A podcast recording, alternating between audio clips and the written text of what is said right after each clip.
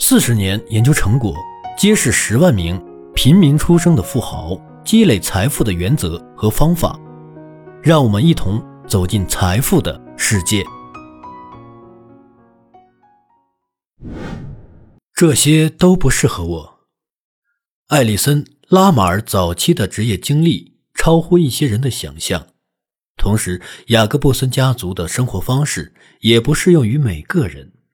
一些人不愿意点超值菜单上的菜，一些人因为各种理由想住更大的房子，在三十五岁退休后，却要过着朴素的生活，这也不是众多人的首选。有人不想过这种生活，我完全理解。由自己在未来拥有更高收入的预设而形成的消费方式，以及试图在家电、汽车。以及衣物上进行的军备竞赛已经非常普遍，这使得人们脱离经济成果的道路，无法成为百万富翁。采取这种策略的群体经常成为商人的靶子，这更难使他们有定力去实现经济独立的目标。越来越多的人投身顾客间的军备竞赛。但这种现象却在有关财富积累状况的评论中惨遭忽视。越来越多的评论充斥着政治色彩。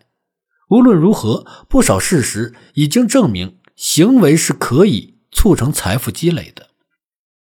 思考一下，你身边有多少人是这样活着的？他们现在所挣的工资不能支付他们居住的房子的租金。居住的社区到处都是炫富的迹象。他们的朋友和家人不想为自身的未来经济前景承担责任，已被退休或其他生活计划，存款很少，经常担心自身的生活方式正在土崩瓦解。受困在以上情景中的人很难做出。超乎常规的事情。